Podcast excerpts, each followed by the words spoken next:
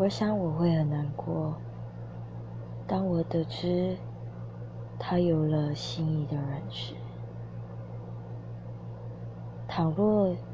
若干年后，我还是忘不掉你，那我就会一直待在国外，直到有一天我彻底放下你。虽然我不是你的理想人选，但是我不难过，我会努力去经营我的人生，